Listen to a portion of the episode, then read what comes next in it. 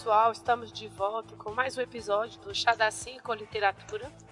É, antes de tudo, eu tenho que dizer que essa voz está uma bosta.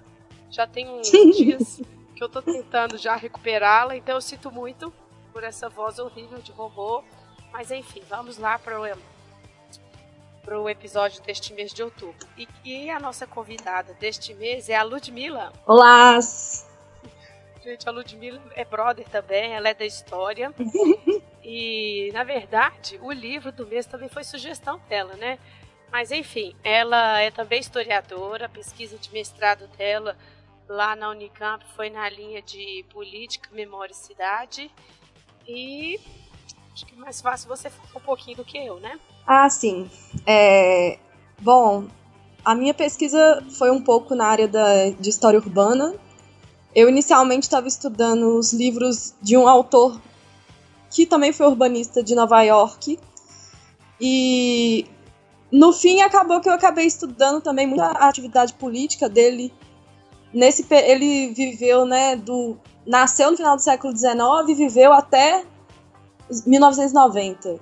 Então ele pegou todas as transformações da cidade de Nova York, além de também ser historiador e ter, e ter sido influenciado por algumas correntes do urbanismo e ter participado na construção de novas também. E aí é legal porque vai ter tudo, vai ter uma certa relação com o que a gente vai falar hoje, porque todo a trama do livro e do filme se passam na cidade de Nova York, né? Então acho que foi aí, foi daí que surgiu a sugestão, foi daí que surgiu a nossa conversa sobre isso, assim apesar de não ser diretamente relacionado, porque até porque o livro e o filme são coisas muito mais divertidas, assim, vão muito mais para outro campo, mas que. É, na verdade, eu nem sabia. Bom, a gente nem falou ainda, né? O livro, gente, deste mês é o The Warriors, é. né? E a gente chegou, na verdade, nessa porque a gente estava comentando, ah, que livro que ia ser legal e tal, para você participar. Até então, eu nem sabia que tinha livro, até que a Olivia que me falou, porque assim, eu vi o filme há um tempo atrás, né, assim, é um clássico, uhum. por isso que a gente chegou nessa, nessa ideia, né, de falar, e aí depois que a gente foi correr atrás do livro, e aí essa questão da cidade, assim, parecia uma coisa que poderia ser um tema legal da gente trabalhar, né? Sim. Bom, mas então vamos lá.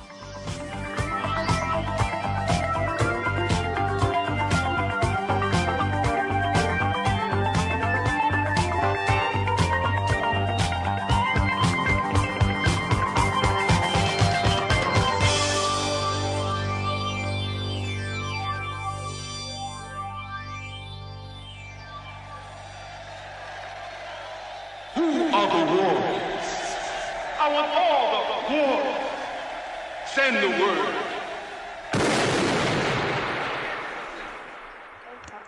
Bom, gente, vamos passar então para o nosso livro. O livro que a gente escolheu para este mês foi o The Warriors, que na tradução para o português Brasil ficou Selvagens da Noite, né? No, no filme, né? Pelo menos. Mas ele é do autor americano Saul Yurik, o Solomon, e o livro é de 1965. É, depois que eu estava até pesquisando oh, sobre ele, que eu vi que ele morreu recentemente. Foi em 2013, né? Nossa, bem recente.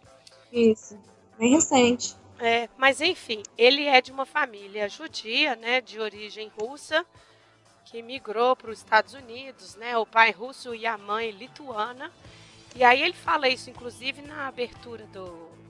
no prefácio dessa edição nova que saiu no Brasil que era de uma, de, de uma família né, de classe operária, comunistas, né, e eles eram super ativistas, estavam sempre engajados, greve, em todos esses, esses movimentos né, sociais. Mas aí, enfim, a, a, formação dele, ele teve, ele fez graduação em filosofia, depois literatura, é, e aí ele foi trabalhar no que seria um departamento, assim, traduzindo mais ou menos para nós, de assistência social, eu acho, né? Que aí ele teve contato uhum. no início dos anos 60, nos Estados Unidos, em Nova York, que ele teve so, é, contato com essas jovens, essas famílias em situação de violência, situação muito precária, né? Que aí ele pôde ter contato com essas pessoas, com essa realidade.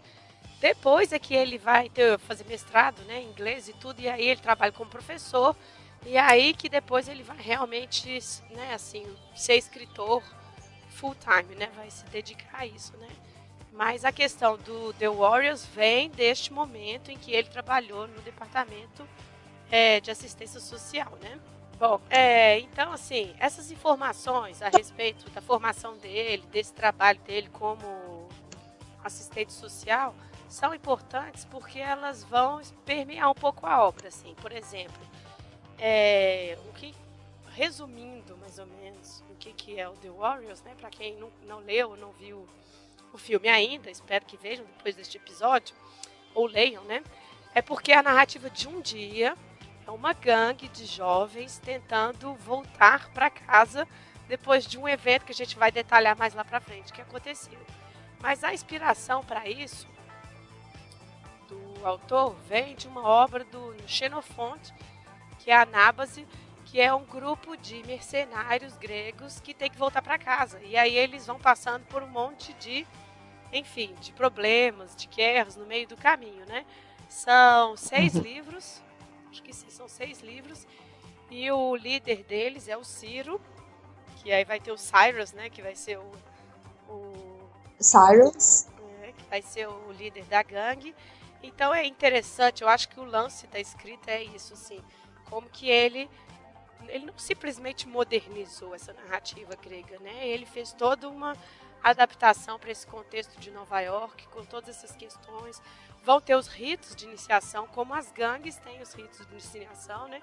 Então, assim, todos esses pontos, né, assim, que vão emergir da narrativa grega vão passar sobre essa narrativa do The Warriors. Então, o dia é dia 4 de julho, que é a comemoração do Dia da Independência dos Estados Unidos, e o Cyrus, que é esse líder, ele propõe de todas as gangues reunirem numa reunião na verdade, assim, para eles se unirem contra o Estado e contra a polícia. É, o, é, uma, é o dia de uma trégua entre essas gangues, né? Isso. Que, em geral, lutam contra si, mas ele, de certa forma, queria direcionar essa violência para o outro, para as outras.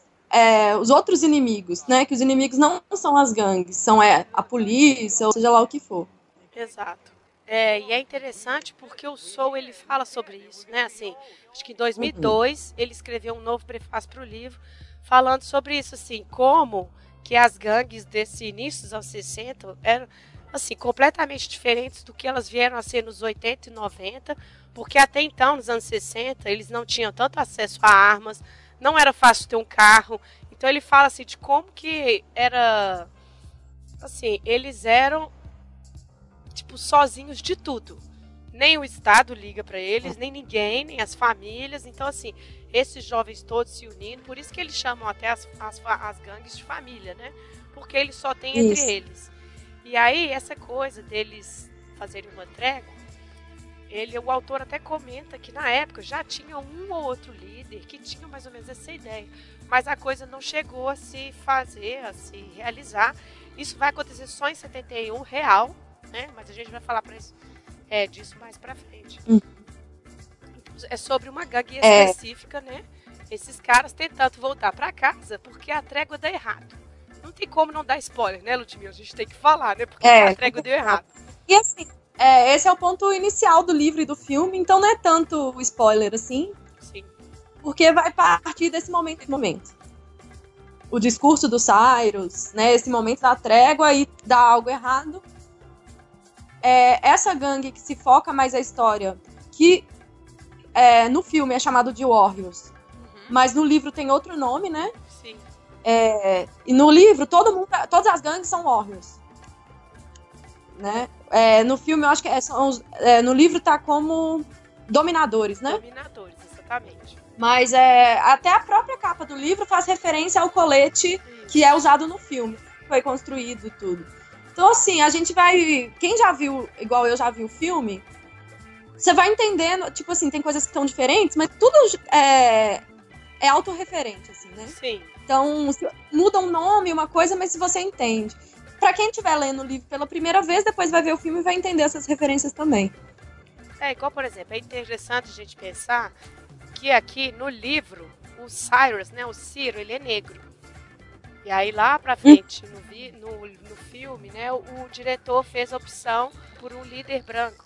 Porque já, a gente já tá mais ou menos aí nos anos 70, Mas aqui no livro, essa questão é porto-riquenho, é negro, é branco, né? Eles estão todos juntos ali, estão todos misturados, porque são as pessoas que a sociedade abandonou. Né? Assim, realmente a gente está ali no Bronx, tá?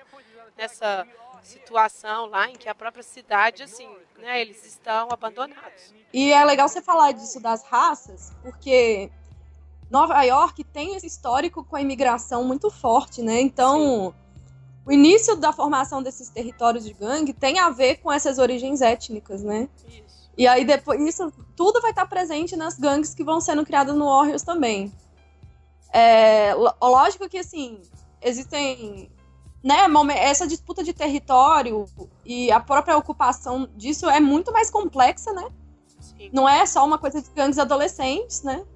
É, por exemplo, tem o Harlem Negro, o Harlem Hispânico, coisas assim, que são muito mais complicadas de explicar, mas que essa ocupação vai influenciar na formação dessas gangues que estão no Warriors, desses adolescentes, como que eles vão, vão viver juntos, assim.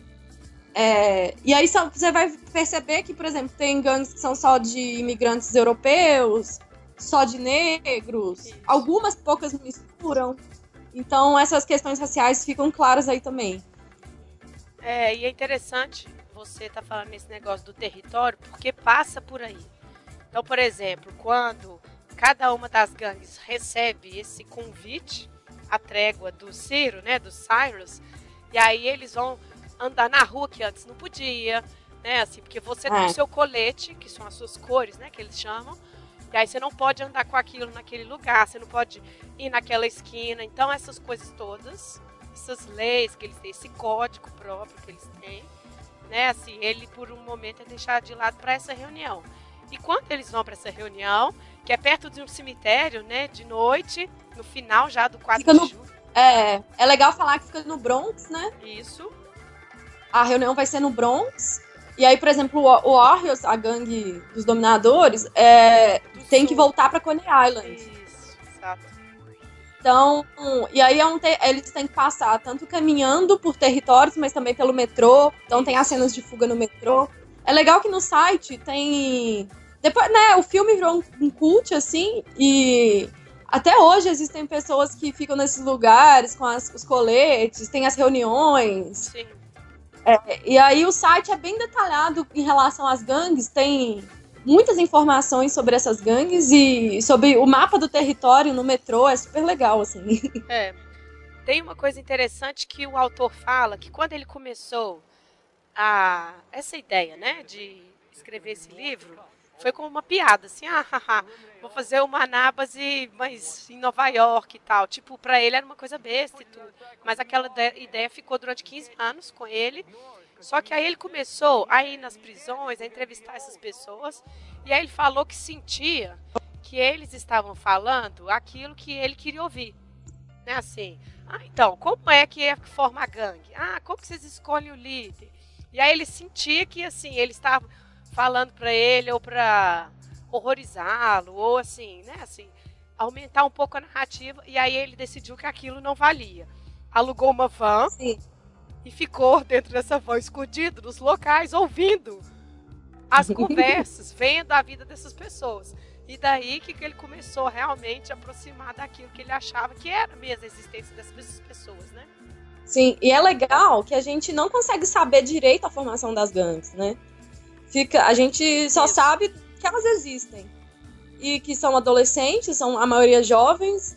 Então fica no ar mesmo, assim. Uai, como que isso. Né? São tanta, é, tantas referências a uma identidade visual, Sim. um código local. Fica em suspenso, assim mesmo, né? E é isso, cada. É, as pessoas também é, dessas gangues não querem. Não, é, tem um lance meio misterioso, não é pra ficar revelando nada. Vocês existem por si pronto. Não, e ele, enquanto escritor, existe como personagem no livro, né? Tanto que chega uhum. um assistente social e sente que tá rolando alguma coisa no ar.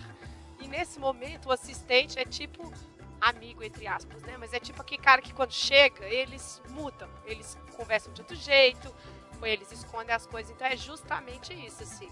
Uma pessoa que tá ali uhum. para ajudá-los e tudo, mas a gente não é parte e às vezes vai até ser o inimigo, é o representante do inimigo, né?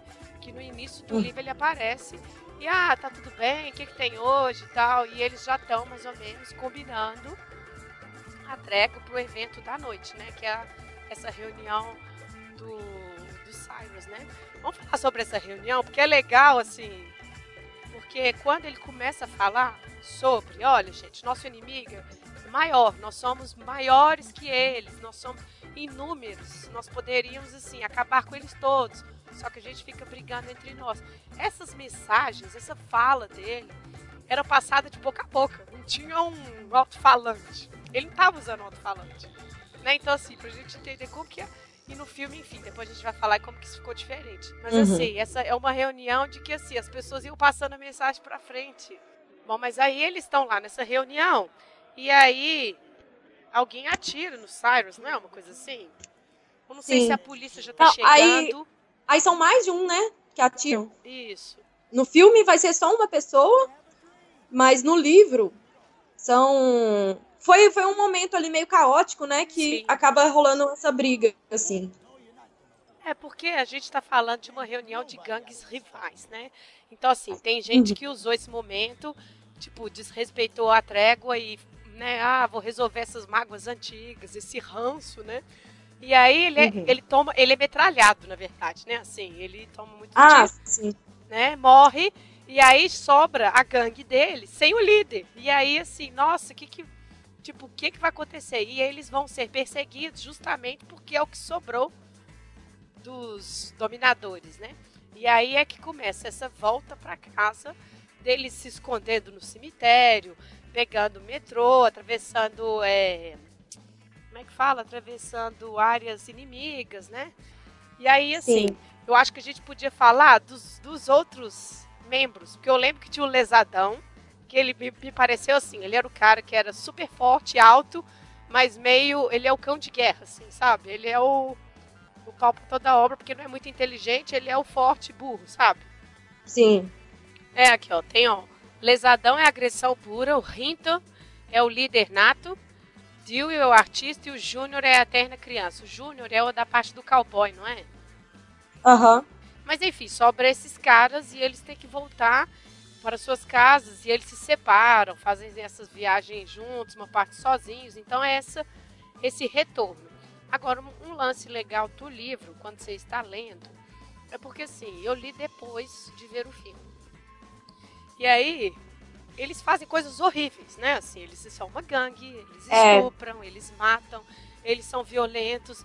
Então não tem aquele sentimento de tipo, nossa, eles vão chegar vivos, tomara que vai dar tudo certo. Mas ao mesmo tempo, assim, você entende que eles são pessoas vítimas tanto quanto, assim, eles né, têm uma existência horrível, miserável. Não chega a ser anti-herói, é. eu acho, assim. Mas é, é aquela é, coisa. É assim, o livro é muito gráfico, né? Descritivo Sim. na violência, assim.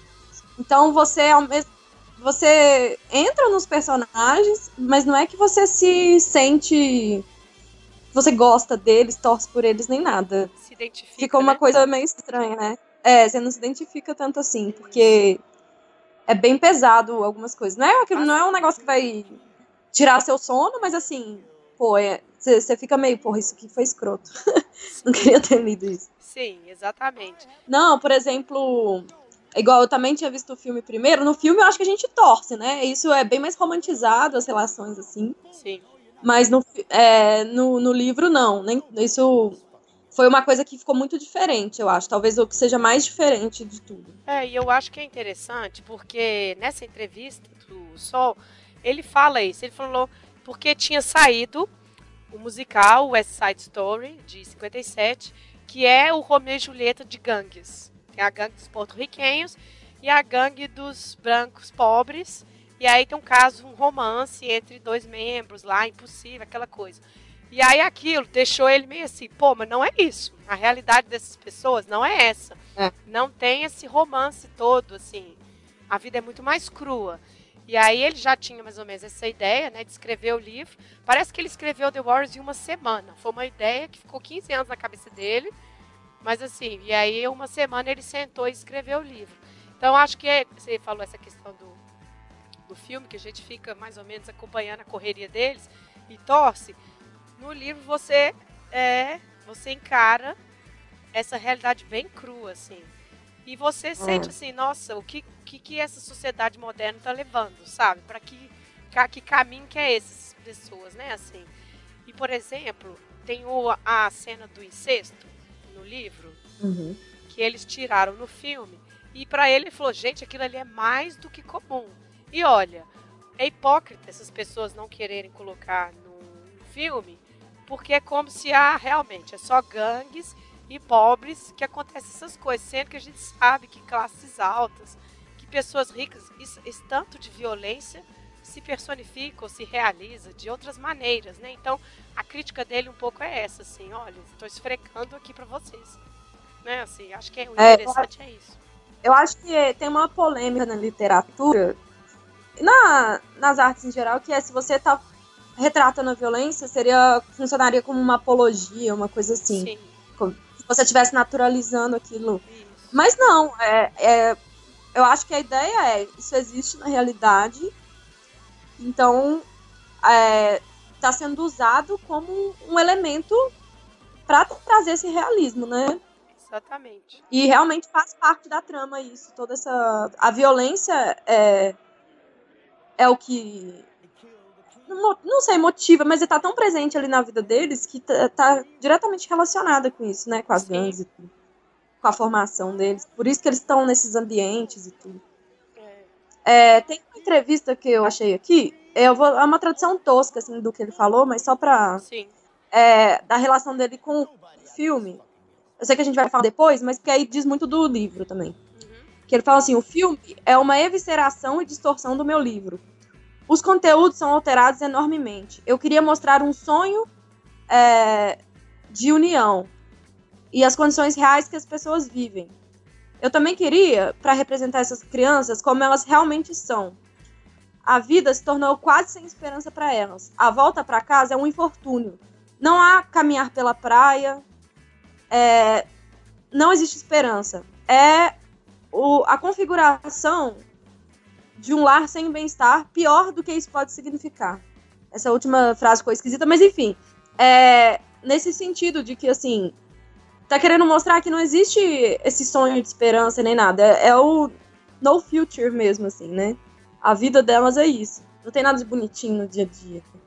isso. É interessante isso que você falou, porque essa coisa grega, né, do eterno, do eterno retorno à casa, e é isso, não é um retorno feliz. Eles estão voltando por É. nada, né, assim, para um lar totalmente desestabilizado. Estão fugindo de mais violência, mas indo para voltando para outra, tipo, uma violência mais familiar mesmo. Assim. Exatamente. E quando ele fala crianças, é justamente porque eles têm 14, 15, 17 anos, né? Assim, É. são assim, são jovens, aí a gente vai entrar naquele discurso, ah, mas já sabem o que estão fazendo. Mas eles estão nessa desde que nasceram, né? Assim, eles não têm, né? Assim, é um é o retorno para essa para essa tristeza mesmo. E é interessante quando ele fala do filme, porque o livro quando saiu explodiu, né? Foi muito sucesso Uhum. foi traduzido para um monte de línguas. A França chegou a ter- pensar em pro- proibi-lo. Eu achei isso muito engraçado, porque entra nisso que você falou, de o risco de naturalizar a coisa. Então, assim, nossa, vamos proibir esse livro porque ele está ensinando, ele está dizendo o que é ser de gangues. Mas ele chegou até o Japão, foi traduzido para o japonês também. Então, assim, foi realmente um boom que eu, que eu imagino que não é uma coisa dos Estados Unidos. A gente sabe, né, essa questão de gangues. É, isso que é É. legal, né? Todo, o mundo inteiro se reconheceu. Porque Exato. eu acho que é muito de uma realidade urbana, né? Aí entra um pouco do lance do urbano. E é legal que no primeiro prefácio, que- o que não é do autor, mas que foi escrito pelo Ferris, né? É Ferris que Isso. fala? Isso. Que é um escritor brasileiro, que foi dessa geração dos escritores dos anos 90 para os anos 2000 dos blogs, e ele é de São Paulo, se eu não me engano. Isso. que ele conta da primeira vez que ele viu o filme e como que ele se identificou isso na questão de, das gangues de São Paulo mesmo, né? Uhum. Que também era uma realidade para ele. Então aí a gente pensa como que isso também foi realidade de, é a realidade de muitos muitos centros urbanos, né? Exatamente. Porque tem uma questão aí da própria cidade, a expansão. No caso aí, né, a gente vai falar mais no filme, talvez, ou em outros momentos, né? bairros em grandes dificuldades e que o, o, assim, as propostas de reurbanização dos centros acabam por continuar ou piorar o, a questão da exclusão dessas pessoas, né? Assim, como que o capitalismo ele vai deixando as margens em função de melhorar, melhorar outras partes da cidade tudo. Então, assim, é exatamente isso que se falou muito bem, inclusive, sobre a questão de ser uhum. urbano e por isso houve identificação no mundo todo. E aí é. surgiu a ideia de fazer o filme. Ele chegou a visitar o set, né, o Sol. E ele, uhum. essa cena, inclusive, do, do Cyrus, né, que no livro é o Ismael Rivera, não é? é até o uhum. nome muda. Ele fala, gente, não tem nada a ver. Mas o, o próprio diretor tem que adaptar para uma realidade, né? Põe o cara gritando e todo mundo calado, aquele, aquela emoção do momento, né? Então, assim, ele tem as críticas ao filme, mas como o filme é uma transposição né, da literatura, é. ele também tem que fazer isso mais palpável até para os espectadores, né? É, no mesmo, na mesma entrevista que eu tinha citado, ele fala que assim, já isso aí vai estar além das mãos dele. Ele vendeu o direito. Isso. Então, o máximo que ele podia fazer é acompanhar mesmo e saber que seriam coisas diferentes, né? Só que eu gosto muito do filme também, sabe? Bem, então, eu também. E essa cena é muito clássica, né? É muito maravilhosa. É, e tem outra coisa que é interessante, que nessa crítica que ele faz ao West Side Story, ele fala que também na época do filme houve um assassinato entre as próprias gangues que aí tomou uma, uma dimensão muito grande. Então já era, desde os anos 50, já era uma coisa muito presente. E aí a gente entra na questão da própria mídia. Como a mídia insuflava. Eu nem sei se é esse verbo, é esse verbo mesmo, né? Insuflar, né? Ela insuflava essas discórdias, assim. Ah, o fulano matou, a gente vai ter que matar. Então ele, né, assim, fala do papel da mídia em como que a violência é notícia para o jornal e sempre foi, né? Então, assim, como que a mídia faz um uhum. desfavor e quando o filme foi, né, para as bilheterias e tudo, falou que teve um aumento de gangues, de violência e tudo. Será que teve mesmo? Ou será que a mídia começou a também se alimentar disso, né? Então tem um monte de questões aí que passa por essa questão da literatura e do cinema, né? É, é tipo meio o caso do jovem Vetter lá, né? Que Sim falar que aumentou o número de suicídios. Mas isso é uma lenda, de certa forma, também. Sim. Porque não tem essa comprovação disso. Exatamente. Então, você vai falar, é a coisa com jogos de videogame. E, então, a, jogos de videogame tá deixando as crianças mais agressivas, violentas, sei lá. Isso aí. Eu acho que né? é uma coisa interessante. É isso, a mídia se usa muito desse. Sim. é, e aí o que eu gosto, o que eu acho bonito da coisa é, da literatura é isso. Veja só como que o livro e no caso o filme, né, eles são fundamentais para expor isso e como que eles mobilizaram bastante coisa, né? Sim, mas é engraçado pensar, né, que porque o, a adaptação do filme ela é tão meio lúdica assim, hum. e mesmo assim causou esse alvoroço todo, né? Imagina Exato. se fosse uma adaptação do livro real, assim, tipo mais fiel ao livro, com Sim. toda a violência, né, com aquela agressividade que tem o livro, assim. Sim. Aí sim, eu acho que ia, dar um, ia causar muito mais ainda. Ó, oh, por exemplo, quando eles estão voltando para casa e eles passam numa rua que é de uma gangue, que agora eu não vou lembrar o nome, gente, porque são muitas gangues, né? Mas é. E que tem uma menina, parece que é de origem, eles são todos de origem latina, né? E a menina decide com eles. E aí eu lendo, eu, não, não vá. Eles vão te estuprar, não vá, sabe, senhor? Aquela coisa que você tipo, já tá esperando o pior, sabe? Tipo, por que, que é. você está indo? Mas aí entra, assim, a questão deles se provarem como homens, a questão deles provarem que eles podem matar, que eles podem bater, assim, como que é duro isso, assim. São todos esses essas exigências que o meio faz, né? E aí no, no, no filme tem isso também, né? Assim, toda essa violência. É, Uma pressão acho... para você mostrar a que veio, né? Assim. Sim. Exatamente. Alguns, é, alguns são tem essa violência mais crua mesmo de porrada, outros estudam artes marciais, outros são só encrenqueiro, trambiqueiro. Sim. Tem, por exemplo, os mais os toscos lá, os órfãos, né, que não conseguem fazer nada. Sim. E, e fica um estigma, né, se você é um fraco, uma coisa assim. Bom, gente, então uhum. antes da gente passar pro filme, né, que a gente já até começou mais ou menos falando, é. é, qual que é o seu veredito? Oh, eu gostei muito de ler o livro. Eu achei o livro muito rápido, fácil, assim. De você pega numa sentada e consegue ler. Eu li, na verdade, duas pausas. Essa questão da, da, da história que começa e vai durando um, um dia, né? É a, a, noite até o amanhecer, assim. E, mas é, tem, tem realmente essa violência descritiva pesada, mas nada que. Acho se você for uma pessoa sensível, talvez, mas assim, pra mim foi de boa.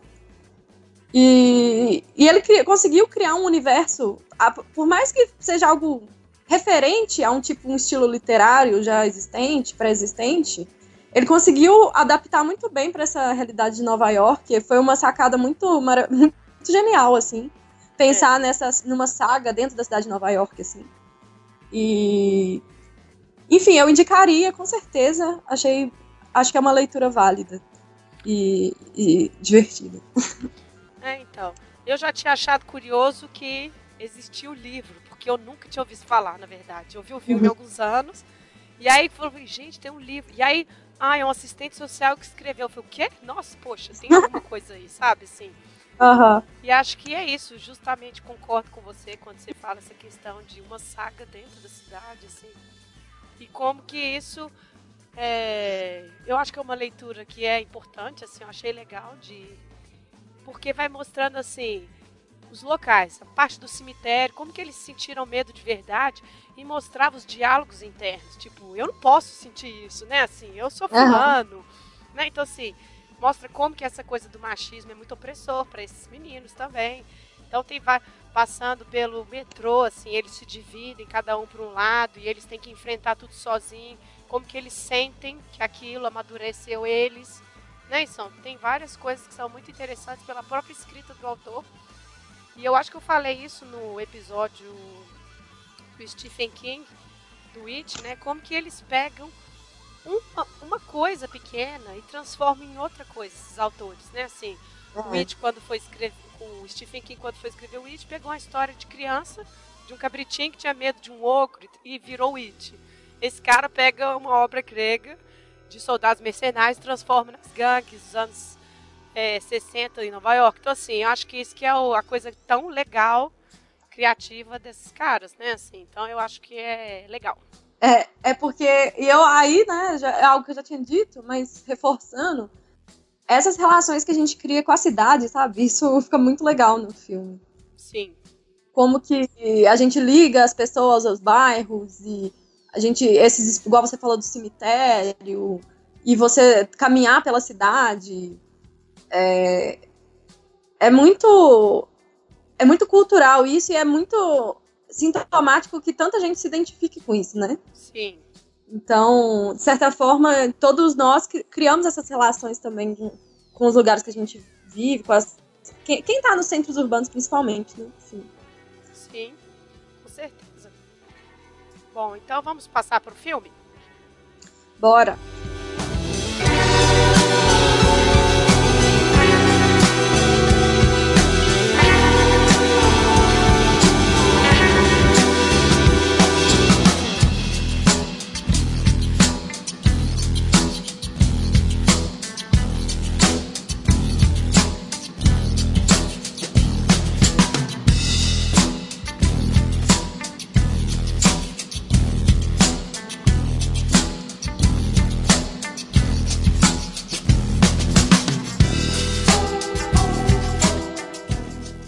Bom, gente, então agora nós vamos passar para o filme. O The Warriors, ele é um filme que saiu em 79. Desse diretor que a gente já comentou, o Walter Hill, ele até chegou em... Enfim, ele conversou mais ou menos com o Soul. Na verdade, ele descobriu por acaso que o filme dele, assim, ele tinha vendido, acho que os direitos para Paramount. E já tinha uns anos, já não tinha saído. E aí ele viu na cidade lá, as pessoas comentando estavam, o diretor estava no hotel e eles foram lá encontrar e tudo, né? Mas é isso, a gente mais ou menos vai ver o que, que tem de diferente, tudo, entre filme e livro. É, o Walter Hill, ele ele foi ele criou vários clássicos assim, de certa forma, nos anos 70 e 80. Uhum. Mas o Warriors é o mais famoso, né? Mas se vocês tacarem o nome, tem alguns outros como. que são bem parecidos o estilo, assim, com luta, violência nas cidades, né? O Street of Fire, The Driver, é, The Long Riders, Hard Times, Southern Comfort. São alguns dos principais filmes dele. E uma frase muito impactante, é, sim, uma frase que ficou famosa dele, é que ele falou: all, all my movies could be westerns. Então a inspiração dele são os westerns. Sim. E é doido pensar, né, que, bom, pro escritor Soyurik, a inspiração seria o retorno lá do, do Xenofonte e tudo. Mas para ele, a inspiração do estilo de filme é o western. Isso. Que também tem toda essa a jornada, né? Uhum. E, então são, são, são referências diferentes, mas que ficaram, de certa forma, complementares aí. É, e ele também tem esse estilo de tratar, é, nos filmes dele, pessoas com problemas na vida. É, à margem. À margem, né? Enfrentando dificuldades e tudo. Os filmes dele também são. São. Como é que eu vou falar? Não é viscerais, assim, é. Viscerais é uma boa palavra. Eles são cruz. É, mas não é, mas não é tanto viscerais. É, mas, é, são cruz, assim. Uhum. Ele, no, no momento, vinha o que o pessoal chama assim, um pouco de western psicológico. E ele tenta mu trazer, mudar um pouco isso para filmes mais comerciais mesmo mas sem perder quali as qualidades de tratar, retratar questões sérias, assim, importantes e tal. Bom, mas assim, Bom, o, é... o filme começa ah. com isso, né? Assim, as gangues indo se encontrar para esse grande gathering, né? Esse encontro deles. Isso. E aí, essa que vai ser. A gente já começa a ver as diferenças aí nas próprias gangues, né? Uhum. Como eu já tinha citado, as gangues mudam os nomes, elas. E aí a gente vai ver as, a descrição, a coisa muito mais clara, né? Da, da, do estilo das gangues e tudo. Sim. E igual você falou, né, na hora do discurso, o Cyrus que vai fazer o discurso, e é um discurso super inflamado, gritando. E aí quem atira também, no caso, né, no livro tinha sido um grupo, mais de uma pessoa, ele foi é, baleado. É, no livro vai ser um personagem, no filme vai ser um personagem de uma dessas gangues. Sim. Que é de uma gangue que só queria treta mesmo, assim, só queria ver o circo pegar fogo. É. É... É, eu e a Ludmilla, a gente estava conversando aqui antes, porque no filme aparecem 21 gangues. Mas é muito mais que isso, né?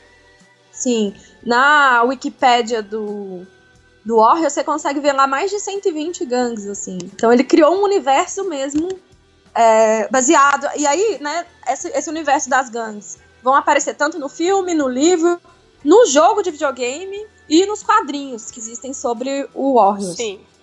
Então Mas... não é só o, o, livro, nem só o, o filme. É, eu acho que uma coisa interessante do filme é porque a questão visual é muito importante, justamente porque a identificação dos pares, do, da sua família, passava pela vestimenta. Isso é muito genial, assim. Nessas 21 gangues, uhum. os estilos, né, de cada uma delas, os coletes, as faixas, o jeito de vestir, aquilo que te representa como seu igual ali, né? É o que identifica aquele território é daquela pessoa, é daquele grupo, né? Então isso que é uma coisa é, legal de você ver, porque está vendo a pessoa passando com aquele colete, ela não tem autorização de estar passando aqui. Vai todo mundo para cima dele, mata, faz o que tem que fazer. Né? Então, assim, isso é uma coisa que entrou muito para a cultura pop. Né? Assim, é um, uma coisa é. muito grande no filme. É, e tem algumas curiosidades, né? Por exemplo, essa cena que você. A gente fala do início, uhum. ele convidou pessoas de gangues de verdade, né? Você sabia? Sim. E são uma, quase mil, né? É. É, como é que chama essa, as pessoas que estão ali? É, é figurante. Figurantes, são quase mil figurantes. E a maior parte deles eram de gangues de verdade. Então isso é muito legal também. Sim. É, aí a gente pode falar das gangues, né? Aqui, fala da. Fala do Can you take? Can you take? Isso é. é. Isso é a melhor né, né? coisa. Né? Não, e assim, é... essa cena ficou muito famosa, clássica, pela, pelo grito do Cyrus, né? Can you dig it? Muito bom. Que é foda. E no, na dublagem, do português é genial também, que ele grita, vocês sacaram! é muito bom. Du... Eu recomendo ouvir com a dublagem. Eu vi pela primeira vez com a dublagem e eu acho maravilhosa. Tem gente que. Eu, já, eu fui dar uma olhada nos reviews de pessoas hum. que leram o livro e não tinham visto o filme, que acharam que a dublagem deixou tosco e tal. É porque, assim, é engraçado, mas pra gente na época, a gente não vivia dessa forma, né? Não, e tem a questão do tosco então, ser bom, né? Assim, tem esse conceito aí. Tosco ser bom, isso, com certeza. que muitas pessoas não gostam, mas é isso, né? Mas a cena é muito interessante, porque assim, mostra aquele silêncio, todo mundo compenetrado ouvindo e tudo. E aí pronto, essa gangue aí mata ele. E aí já aparece polícia, todo mundo, aquela violência e tudo. Então, assim, é rápido, né? Assim, a narrativa fílmica é muito rápida é. e aí você fica embalado naquilo ali, né? Sim. E aí tem todas essas gangues, né? E as, as principais, a gente pode citar algumas. Podemos. Por exemplo, é, os Baseball Furies é um caso muito legal que o autor, o Walter Hill, o, o diretor, né?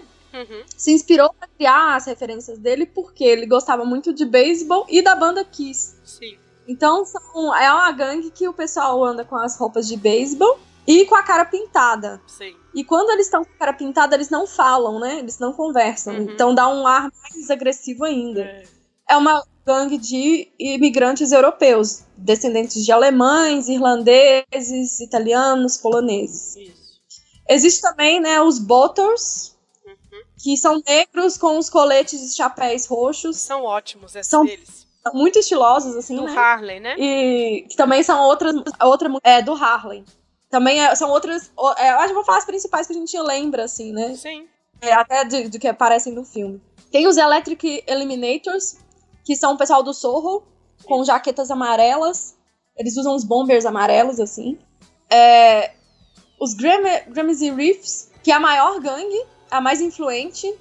Eles treinavam karatê e usam ou camisas pretas ou uniforme de karatê laranjado. E é a gangue do Cyrus, né? Isso.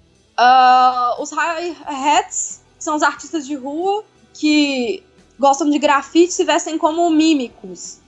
Usam camisetas laranjadas com listras e suspensório. Eles falam com a voz fininha, né? E são do sorro.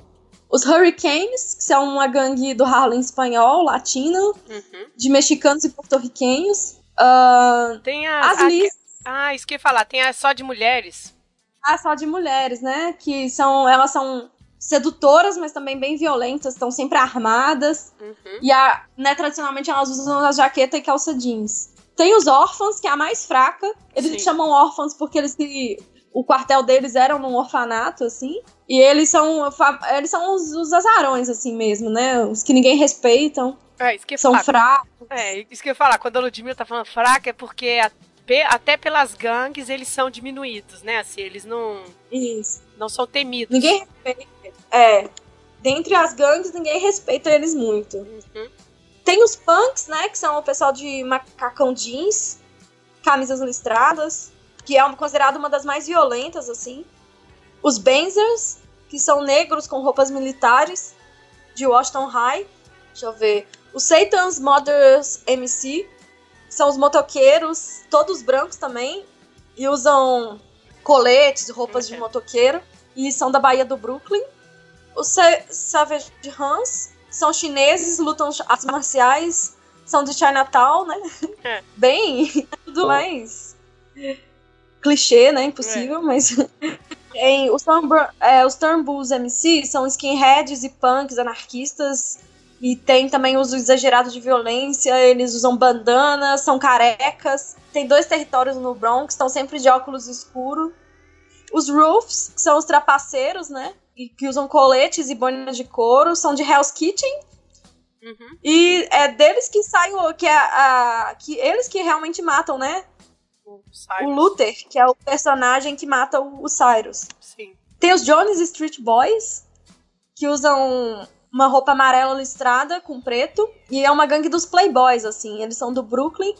E eles cometem crimes, assim, só para se divertir mesmo. Mas também, aí é que é legal, né? Se você não é só ricos que estão que tem essa juventude quebrada aí, né? Não, oh, não são só, os pobres, pobres. né? É. é. famílias ricas também são desestruturadas, então Eu acho que até por isso que existia a intenção de colocar essa gangue, para mostrar isso também. Bom, acho que são essas, assim. Existem muitas gangues, como a gente falou, algumas, as 21 principais. Uhum. Eu citei aqui, eu acho que nem as 10, né? É, mas tem todas as informações sobre essas gangues para quem tiver mais interesse nos links que a gente vai Sim. deixar. Dos personagens no filme, então, a gangue do Warriors, ela é formada pelo Cleon, que ele foi o fundador e ele é ex-membro do, dos Destroyers, né? O Swan, que é o vice-líder e que vira líder com a morte do Cleon. Isso. Quando os Riffs matam o, o Cleon, é, porque eles acusaram ele de matar o Cyrus, né? Isso. O Ajax, que é o mais violento da gangue, também mulherengo, né? Então, e que também que queria Ajax ser, é né? para ser o lesadão do livro, parece. Ah, entendi. Mas ele no filme briga para ser o líder, né? Isso. Também. Eu acho que eles mais ou menos conservam alguns traços dos personagens. Tipo o jovenzinho que Isso. quer se provar. Tem o Ajax, que é esse tosco, que é o lesado do livro. Então eu acho que alguns traços eles mantêm, assim. Sim.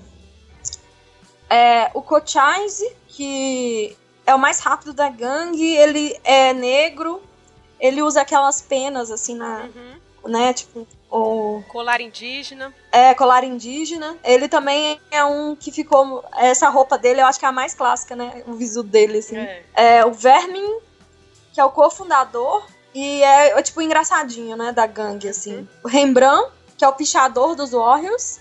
E é o mais novo deles.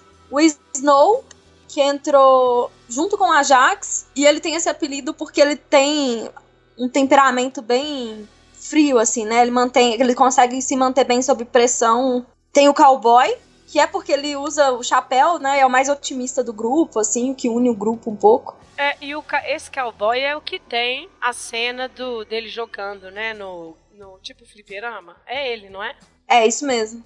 Né? Que é, essa cena é como se fosse esse combate dele, essa passagem dele, assim, da maturidade, né? Assim, que é colocado, né? Ele existe no livro e tá no filme, né? Isso. E por último, tem o Fox, que é o espião da gangue e que tem mais, mais informações assim sobre as outras gangues da cidade. Ele que dá as informações pra, pra gangue, assim. E aí, de outros personagens importantes, né?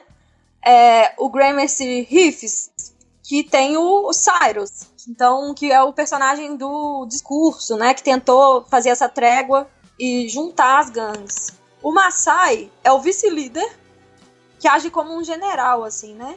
E ele que vai comandar essa busca pelos Warriors quando acham que foi os Warriors que mataram o Cyrus. E que é o que você disse, né? Que é diferente do livro.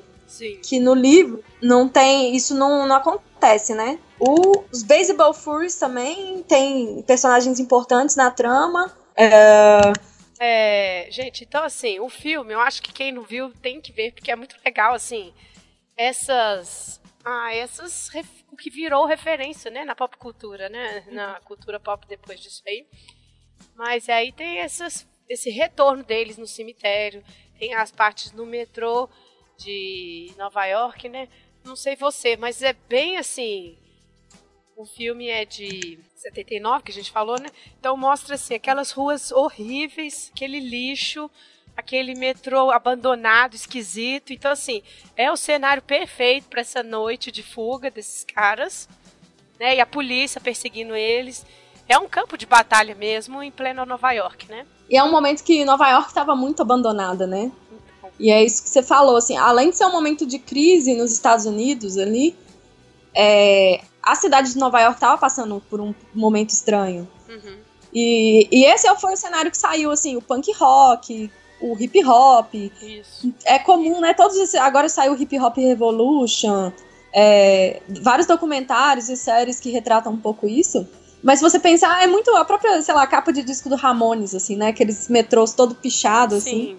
É o mesmo momento, o mesmo é, universo. É isso mesmo. A cena, né, tem aquela cena da fuga no metrô, que eles se perdem. E é legal que fizeram o.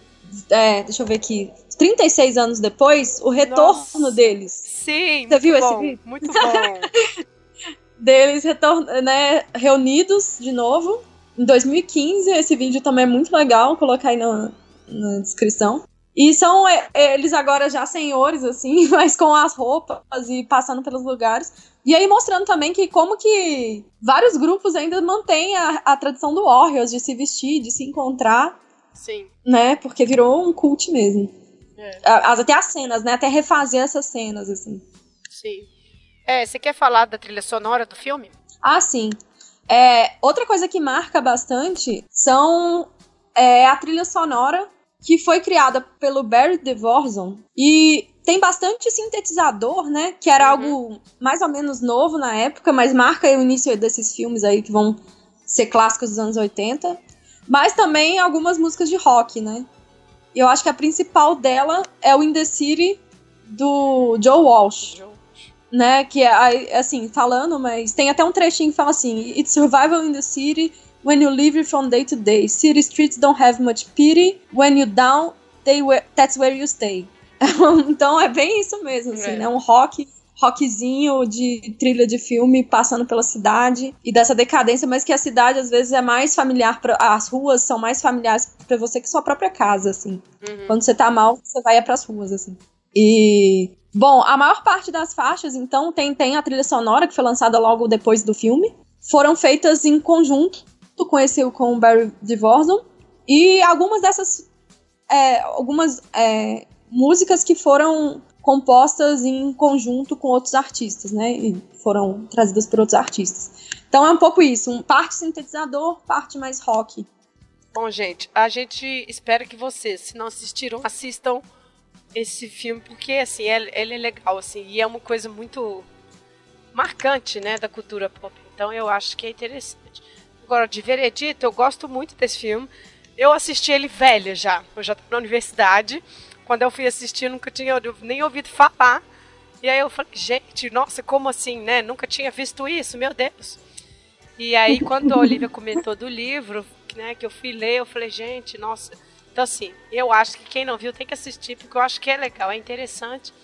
E é o que a gente estava comentando, é um fenômeno, né? Quando tem as crises, quando, né, assim, essas crises cíclicas do capitalismo, né, tão bem planejadas, quando acontece, tem esse essas manifestações artísticas, né, sempre dizendo, gente, olha, onde para onde nós estamos caminhando. As pessoas à margem, é, como é que fala esse verbo? Esqueci. Se manifestando ou indo contra, né, denunciando essas coisas, né. Então eu acho que é um, um filme ou um livro que vale a pena. Hum. Ah, eu não tenho nem. Eu, eu fiz a sugestão, né? E eu, eu adoro esse filme. Eu vi ele criança, assim, né, pré-adolescente, sei lá, na TV mesmo. E eu tive. É engraçado porque eu tive a minha fase de pirar em cinema muito, assim, quando eu era mais pré-adolescente. Depois, ao longo da idade, eu fui deixando isso um pouco mais de lado. Né? Óbvio que eu ainda vejo filmes, mas acaba que eu tenho, então, uma relação muito afetiva com os filmes que eu gosto, porque eu vi também nessa época, né? E para mim ele tá junto com outros clássicos também sei lá, tipo Detroit Rock City. Nossa, Que também bom. conta a história de jovens que estão fugindo da escola. É uma história de um dia inteiro. Deles passando por várias, né? Eles também se separam para tentar conseguir um ingresso e conseguir ir no show do Kiss. Nossa, muito bom esse filme. Muito bom. Então, não tem tanto período que eu tava passando, né, de pré-adolescência. E de você também não ter muito. Você tá numa periferia, você não tem futuro. Mas você gosta, né, de, de referências de subcultura, coisas assim. Você já era trevozinha é, na época? Já, sempre fui. Nós já pirava em Ramones, umas coisas assim. Então aí você vê o Warrior, você fica, caralho, maravilhoso. E é até legal, porque na biografia do. Do. Ai meu Deus, de Ramone, uhum. tem uma parte que ele fala quando ele veio morar aqui na, em Buenos Aires, que um, menino que era amigo da namorada dele fala que. Não, eu gravei uma fita com o meu som e né, no, pluguei a guitarra no rádio da casa e tentei gravar, tá meio ruim, mas escuta aqui. E aí ele falou, isso na década de 90, né? Quase 2000. Ou é 2000, sei lá, desculpa se eu estiver falando a data errada. Mas aí ele fala que isso fez ele pensar, nossa, é por isso que o Ramones fez tanto sentido aqui na América Latina. Buenos Aires e Brasil. Porque eles vivem a mesma realidade que a gente vivia naquela época. Tipo, não Precário, ter instrumento né? musical, não ter caixa de som, ter que fazer o som tosco do jeito que dá. É, e isso talvez justifique o quanto que foi significativo aqui no Brasil e na América Latina. E às vezes até mais do que nos Estados Unidos, porque esse universo urbano destruído de Nova York faz muito sentido nessas outras periferias urbanas do mundo, né? Uhum. Brasil, São Paulo, no caso ali Buenos Aires, que ele cita e tudo. E para mim é, é, tanto, né, o mesmo momento, as mesmas referências estéticas, assim, tá passando pela adolescência, pela falta de perspectiva, uhum. mas ao mesmo tempo com essa ânsia de, de, de fazer alguma coisa, né? Então, uma guerra que seja, violência gratuita Sim. e tudo. É muito apelativo para quem é jovem, né? Assim, sei é. lá. Então é um filme, não, é um clássico. para mim é um clássico e maravilhoso. Sim. Ah, não, mais uma coisa. É, é, engraçado pensar, depois de ter visto o livro, assim, né? Porque, pra mim é isso. Eu nunca pensei o Warren como algo violento. Eu achava meio. Como é que eu. É, igual eu tinha dito já antes, né? Meio lúdico, assim. É uma violência que não é tão visceral. Agora, o livro, sim. O livro é, é bastante. Então, faz até ver as coisas de perspectivas diferentes, né? É, eu acho que porque o filme é bem meio teatralzão, assim, as lutas, né, assim, a perseguição. Ah, sim, claro. Né? E o livro tá lá o que eles estão fazendo, quem que eles estão matando, quem que eles estão estuprando, né? A violência tá, tá rasgada, né? Acho que é um pouco isso. Com certeza. Bom, mas então tá. Então vamos passar agora para indicações.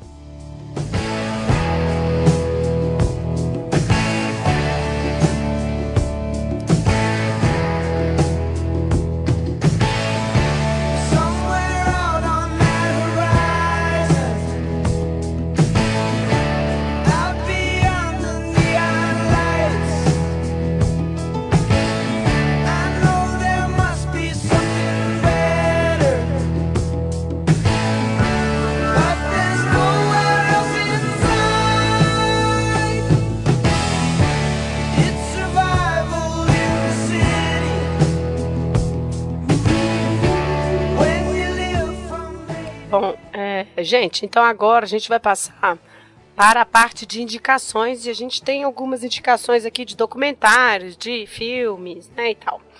Bom, esse primeiro eu não indico nem porque eu gosto não, na verdade. Eu acho que é interessante porque o autor do livro se propôs assim, né? Estava meio incomodado com essa representação de gangues, que é o West Side Story, né? Ele no Brasil foi traduzido como Amor sem Barreiras do Jerome Robbins, de 1961, inspirado num espetáculo da Broadway de 57.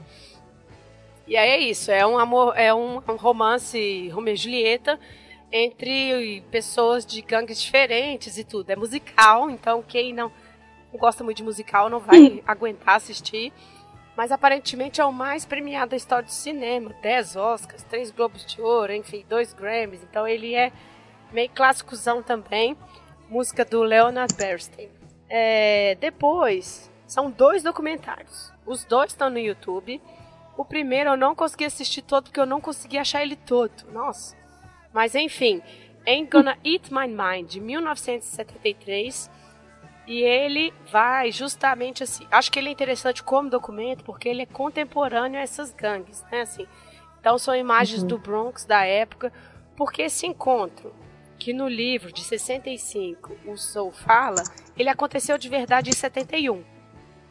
Né? E foi a gangue dos. É, como é que eles chamam, gente? Dos Rubble Kings. O líderes de. Um, não o líder, né? Dois, dois integrantes dessa gangue do Bronx que eram mais esse discurso de vamos nos reunir, vamos dialogar, vamos conversar. Eles são mortos nesse encontro. E aí eles enfim, vai falar um pouco sobre isso nesse documentário e no outro documentário de 2015 que é só sobre eles. Né, assim, eles entrevistando os participantes dessas gangues que ainda estão vivos e aí eles vão contando sobre aquela época, sobre esse encontro. Então eu acho isso muito legal, porque o autor, quando foi escrever o livro, já sabia de alguns líderes que estavam propondo isso. Ele põe no fio no livro, em 71 acontece o encontro de verdade e realmente a pessoa morre e tudo.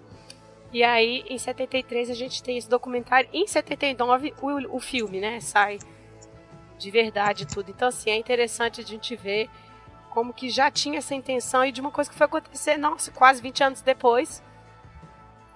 E uhum. quando esse integrante morre, eu esqueci, é o é o Black Band, quando ele morre, e ele era a pessoa que se dispunha a conversar com os outros. Porque aqui nos anos 70 a gente já vai ter a questão das drogas nas gangues que a gente esqueceu de falar lá atrás. Porque tinha um certo preconceito entre as gangues com traficantes. Até então não tinha drogas, não sei se você lembra disso no livro. Não tinha drogas dentro das gangues, era proibido. As pessoas não participavam uhum. porque falavam que destruía a família, né? Destruía as gangues. Depois, com a cocaína nos anos 80, isso vai né, mudar completamente esse cenário. Mas então são dois documentários que eu acho que são muito legais. É, para falar dessas gangues reais, quem são essas pessoas mesmo. E aí, vai, enfim, não, e é muito legal porque eles se inspiravam muito, assim, da Revolução Cubana, Che Guevara, assim, o visual é muito interessante. Uhum. E eles estão vivos ainda quando você falou lá atrás essa questão do karatê, é interessante porque um desses, na época, ele falou que começou a aprender a, a, a lutar karatê para se defender. Porque não tinha arma e uhum. todo mundo assaltava, todo mundo matava e ele, não, vou fazer isso para me defender.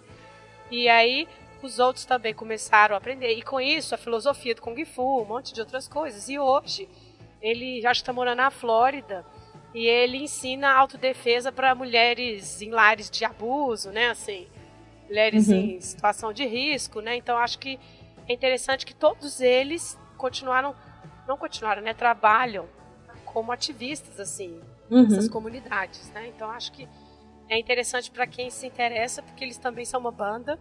É, acho que em 2012 eles se reuniram de novo. Inclusive a música está até na trilha sonora deste nosso episódio de hoje. Você sabe o nome? Da banda? Rubble Kings. É o nome da, da gangue. Eles, ah, sim. Eles eram uma gangue e um grupo, porque eles eram porto-riquenhos. E aí tem uma mistura de soul com música latino-americana, tem tudo, assim, é muito interessante. Ou você vai gostar bastante que tem a ver com isso. Já pegando carona aí no que você tá falando, que é, é a série é do Netflix, né? Assim, é uhum. simples e tal, não é nada muito elaborado mas que chama Get Down. Sim. A gente tava conversando, você falou que não assistiu, é. Que conta a história de um grupo de jovens é, que vai tentar começar. É o início do hip hop ali, inspirado bem nesse início do hip hop. Uhum. E principalmente em torno do, de um personagem real, que é o Grandmaster Flash, que foi um DJ da época, né? Até os nomes tinham essas referências do, do karatê, do kung fu, assim, né? Então, então Grandmaster Flash. E e aí tem várias referências sobre esse período aí do hip hop, que foi o, o momento desse, do surgimento disso. Junto também no Netflix tem a série Hip Hop Evolution, que aí já é documentário, né? E agora já tá saindo a segunda temporada dela. Que também vai mostrar bastante desse período, assim. E saiu, eu acho que inspirado nessa série, se não me engano, um, uma HQ que chama Hip Hop Genealogia. Oh, que legal. E aí, assim, é bem isso, é uma genealogia mesmo, sabe? Não é uma HQ com uma história, com uma trama, com nada disso, não. É bem mostrando a história do, do, do surgimento desses grupos do hip hop na cidade de Nova York mesmo. É, nesse documentário do Rubble Kings, é interessante porque eles mostram essa transição aí que você está falando. Porque quando eles fizeram a trégua real, né, em Nova York, eles começaram a poder participar uhum. das festas dos outros. Mas aí. Isso. Né, a gente não vai lá pra matar, a gente não vai lá pra bater. Então a gente vai fazer uhum. o, quê? E aí que vem aqueles duelos de dança, de break dance, sabe? E aí, DJ, né? Então é a cena começando mesmo. Isso é muito legal, é muito interessante ver isso. Porque aí ele fala: olha, se você sabe tocar alguma coisa, vem tocar com a gente. Sabe dançar? Vem ensinar. Então, assim, começou a acontecer esses bailes gigantescos na rua, que era a reunião dessa galera. Sim. É, Bom, depois... Eu acho que ah, pode... você vai. É, porque essa é engraçado. Mas é verdade, né? Assim, é o mundo do todo mundo odeia o Cris também. a série Sim. preferida do Brasil. mas, mas, é exatamente aquilo ali. Sim, sim, muito bom. Ai, ai.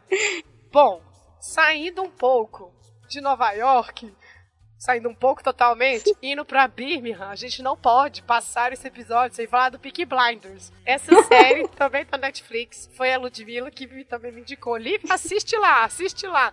Nossa, e eu fiquei viciada. É muito bom. Nossa, é muito bom. E é isso também, né? Gangue de cigano, gangue de irlandês, é gangue de chinês, gangue de todo mundo querendo viver uma vida melhor em Birmingham, né? A cidade é uma zona, né? Assim, é, é entre Primeira e Segunda Guerra, né? É, pós Primeira Guerra, né? Isso. E é legal se for pensar que a própria autor fala no prefácio do, do, do livro do Warriors que essa a, a questão do, da guerra do Vietnã tava pairando muito nesse momento ali também, né? Ah, é. Então também tem essa relação, essa, essa a instabilidade desse momento político surgimento dessas gangues, né? Porque o, o, no Peaky Blinders vai ter uma relação direta com a Primeira Guerra, né? O Sim. surgimento da gangue, assim. São soldados que voltam e aí não tem emprego. E já são um, um grupo étnico à margem da sociedade, numa época in, pro, é, industrial, sem direito trabalhista, sem nada. Então era um momento muito é. tenso, né? Eu acho que, bom, pensando aqui no Brasil, uhum. é, é um clássico, né? Provavelmente se a pessoa gosta desses, desses assuntos já deve ter visto, mas se não gosta, fica aí a dica. É o Botinada, que foi um documentário feito sobre o movimento punk aqui no Brasil, o uhum. surgimento do, do punk. É, também, enfim, não vou dar spoilers muito, mas começa né, com algumas polêmicas sobre o punk ter chegado inicialmente. Ele, ele chegou espalhado pelo Brasil, principalmente para essas figuras que eram ou tinham contato com, podiam viajar para o exterior, Sim. que eram DJs, que era de rádio, mas como movimento mesmo chega em São Paulo, né? Sim. E aí então vai ter essa relação muito forte com a pobreza, com a cidade de São Paulo, com a desigualdade e tudo. E com os bairros também, as tretas ali entre ABC e São Tanto a questão sobre o ABC, né? As gangues do ABC e as gangues de São Paulo, da ah, cidade sim. de São Paulo. E. Enfim, eu acho que também tem muita relação com o que a gente tá falando aí. Hum. Só que trazendo isso pro Brasil, né? Sim. E pro movimento punk, né? É, também existe, né? Eu não sei se você já chegou a jogar. Não. Eu descobri. É, eu também não sou dos games, né? Não sou do jogo de videogame. Mas que existe o um jogo. E eu vi que ele é bem famoso até. Muita gente joga. Tipo, parece ter feito um sucesso. Ele saiu para cinco plataformas diferentes, Nossa. especialmente o PlayStation, o Xbox, PSP. É, e ele é, foi inspirado nos tipos de jogo que eles chamam de tipo, jogo de combate mesmo. Um estilo que eles colocam aqui que é beat'em up. Que, como outros títulos tipo Double Dragon, Streets of Rage, Final Fight. Streets of Rage e Final Fight eu conheço, sabe? Então uhum. eu entendo mais ou menos como deve funcionar. Que é isso, você vai tendo que passar por fases e vai acontecendo algumas outras coisas na trama, mas o foco mesmo é na, no, no, combate com esses outros. com os adversários. E é o visual e aí, do filme, né? É, tudo. E, e, eles aumentaram, expandiram o universo do Warriors. E parece que sim, foi uma pesquisa histórica que eles fizeram sobre o momento, então é, é, isso foi muito bem feito. É, então eles trouxeram mais gangues, trouxeram mais é, informações sobre a cidade de Nova York mesmo e tudo. E esse membro vai ter características próprias. Cada, é, cada hora você vai. Cada fase, né? Você tá controlando o membro de uma gangue. E ele tem um estilo próprio dele de lutar. Mas, de acordo com o combate diferente que você vai ter, você vai ter novas habilidades também. E aí também tem coisas tipo armas no cenário, coisas assim. E bom, é isso. Além disso, dos combates, eles também podem fazer coisas como assaltar, roubar, comprar drogas, obter informações, abrir fases bônus, etc. Uhum. Também tem alguns vídeos bem legais do pessoal falando do jogo que a gente pode colocar aí como referência. Sim. Mas é isso, eu nunca joguei, fiquei interessada agora de ver como seria. É, que é tipo quest, né, do herói, só que aí você é o líder de uma gangue, combater outras gangues. É. é. Bom, passando para livros, artigos, coisas que a gente leu, né, pra gente construir esse episódio.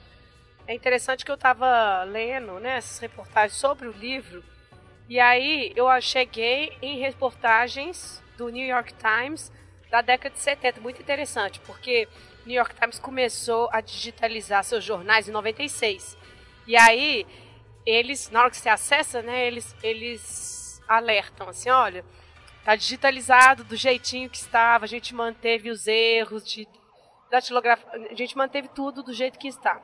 E aí tem um de 72 e um de 73 que eu achei por acaso, eu acho, porque era falando deste meeting, né, desse, dessa reunião que eles fizeram e um da morte de um desses caras. E aí como que se vai ter revanche ou não. Então assim, é interessante porque é documento contemporâneo desse desses eventos que a gente ficou falando aqui, né? Para quem é interessado, né, tá no site do próprio jornal.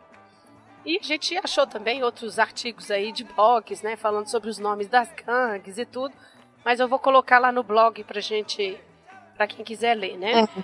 É. É... Também tem essas entrevistas, né? Eu encontrei uma entrevista legal uhum. com o Soul Yuri sobre quando o filme foi lançado, sobre as né, impressões dele numa revista de cinema. Sim. É, tem esses vídeos que a gente comentou durante o, o, o podcast sobre a trilha sonora, a música que eu citei, é, o vídeo do encontro deles, né? Que é muito é, massa. Sim, a gente coloca tudo lá.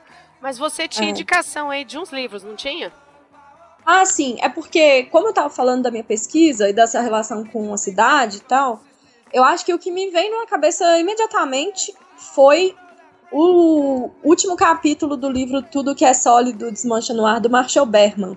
Que também é um, um livro super famoso. É, é um livro de historiador, né? Mas é um livro muito palatável, assim. Sim. E é um livro que eu indico para todo mundo. Ele, na verdade, está fazendo um estudo sobre o modernismo, sobre a modernidade e essa relação com as artes e principalmente com a literatura. Cada capítulo ele fala de uma cidade diferente num período parecido, né? Hum. Seria ele começa, né, o primeiro capítulo falando do Goethe, é, o segundo capítulo falando sobre Marx, né, e a modernização de, das, dessas, desses cortiços, das cidades industriais, coisas assim. O terceiro capítulo sobre Baudelaire e as ruas. E o quarto capítulo sobre. Quarto capítulo sobre Peters, é, São Petersburgo, né? E aí Dostoiévski, a literatura russa. E o quinto capítulo. Aí tá certo. O quinto capítulo é sobre Nova York. Ele começa falando de Nova York, sobre essas reformas urbanas que aconteceram, principalmente sobre o, é, o período do Robert Moses, que foi um reformador muito importante, né? Porque se, é, Nova York ficou conhecida como um pátio de um, um canteiro de obras, canteiro né? de obras. No século XX.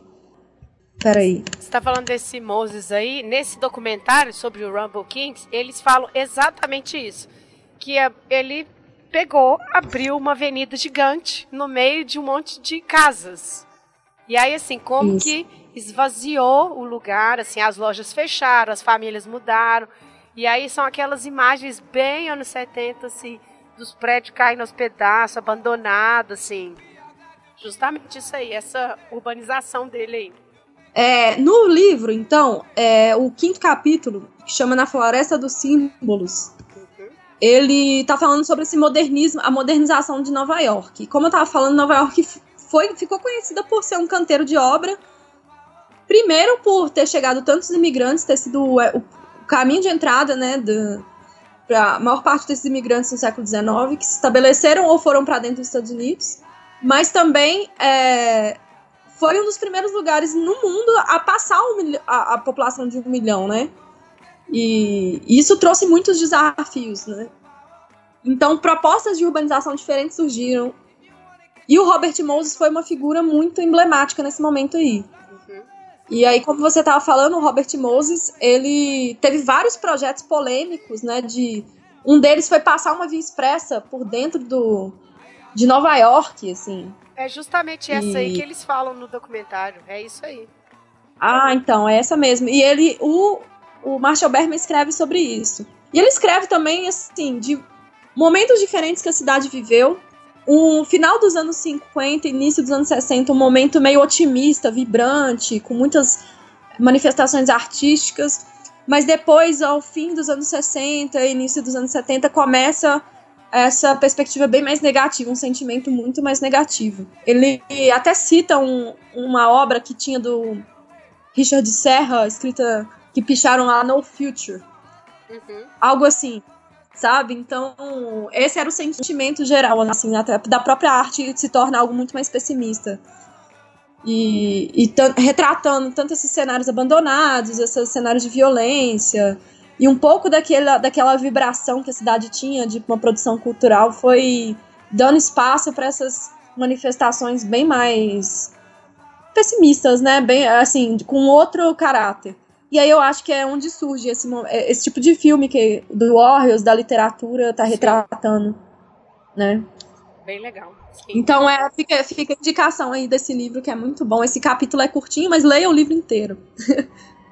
É, só um adendo, gente. Nós estamos falando aqui dessa coisa de cidade, ela falando da pesquisa dela, ela estudou o Mumford, né, tadinho? Você não falou o nome dele nenhuma vez, coitado. Ah, é, coitado. É, falei no início um historiador. É, o, o Mumford foi interessante porque ele começou uma atividade, a atividade dele como jornalista no.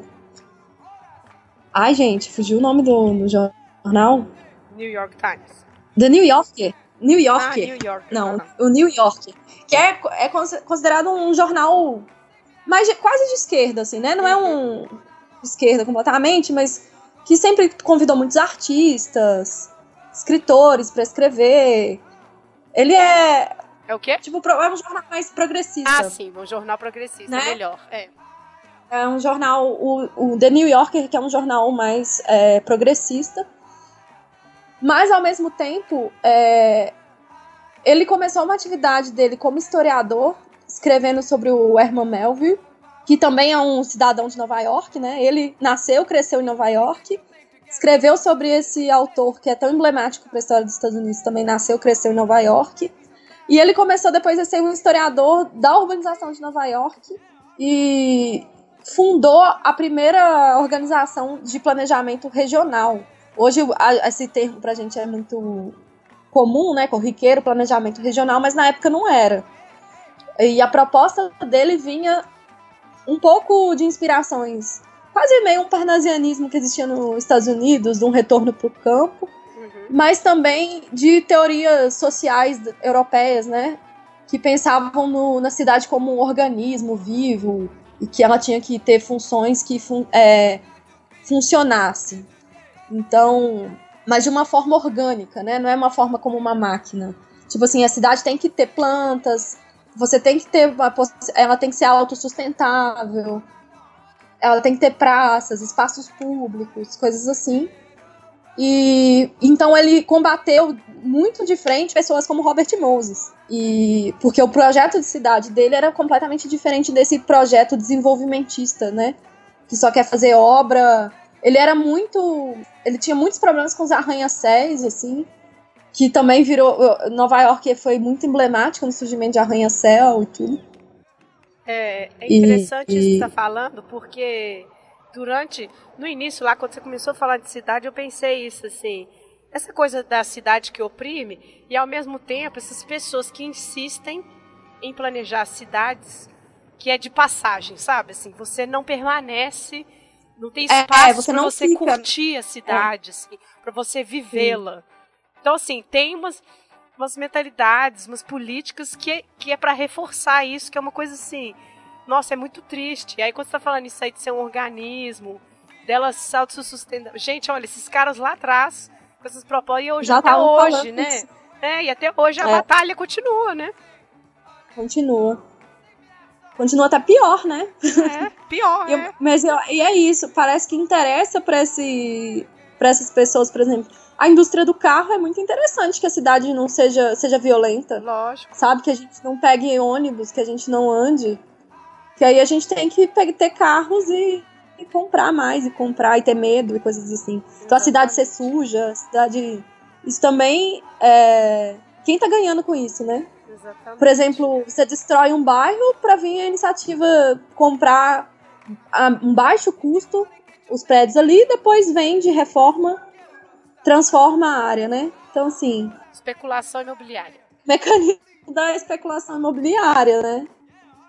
Mas ao mesmo tempo, por exemplo, a cidade, eles vêm de lares violentos, coisas assim, mas eles se sentem muito à vontade ali no bairro deles, as conexões que eles, que eles estabelecem ali. Uhum. Essa cultura do bairro em Nova York é muito forte, é como se você criasse uma nova família mesmo, né? Sim. Então, se seu lar tá desestabilizado, às vezes na rua é um lugar que você vai encontrar uma nova família. É onde é o lugar das pessoas e tudo. Uhum. E isso, isso é legal, a gente acha que a cidade é só opressora, mas não é. Ela também é um espaço que a gente cria todas as conexões, né, sentimentais e tudo. É, não, eu acho que é interessante analisar pessoas que oprimem, usam a cidade para opressão hum. e as formas, as estratégias de lidar com isso. Né, assim, Sim, com certeza. Né? É, eu acho que é um pouco uhum. isso, assim. E que é como você disse, nós estamos até hoje aí discutindo essas estratégias, né, assim. É, mas com certeza. Hum. Mas eu acho que é isso. Ah, você tem alguma coisa mais a acrescentar? Ou a gente pode encerrar? Não, acho que é isso mesmo. Foi muito legal. Muito obrigada pelo convite. Entrar de novo nesse universo aí foi muito divertido. É, eu, eu Repesquisar quero... essas coisas. E até pensar nas relações com que eu estudei mesmo. Que foi, veio na nossa conversa, assim, né? Isso não tinha sido algo planejado. pensado, que, né, que eu cheguei para É, planejado, que eu cheguei para te propor. Foi na conversa do que a gente, você já tinha conhecido da minha pesquisa e do que a gente gosta, que surgiu, então foi muito legal, assim, foi muito. É, eu queria te agradecer por ter vindo. Eu estava ansiosa para fazer esse episódio, porque eu falei, gente, tem tantas coisas legais neste livro, neste é. filme, né? E é atual, né? Assim, é um debate atual, né? Assim, agora a gente está passando por outra crise aí, né? Passando, nós já estamos anos, né? Então eu acho que é uma coisa que vem sempre. Gostei muito de gravar este episódio. Se quiser voltar ano que vem também, a gente pode pensar em outras, Aê. outras possibilidades, né? Bom, agradecer quem escutou até aqui. Espero que tenha, ah, enfim, despertado ou para ver o muito, filme. Mas espero que tenha sido divertido, né? É, então. ou que leia o livro ou que veja o filme, né? Não sei, mas ah. acho que é legal aí para perceber essas coisas, né? Bom, mas é isso então. Ficamos por aqui. Novamente, obrigada, Ludmilla. Ah. Eu que agradeço. E até mais. Até mais. Beijo.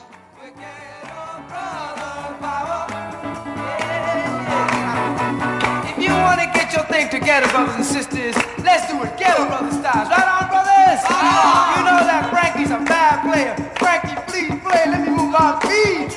Yeah, all right. Go. All right. They are gonna take a while?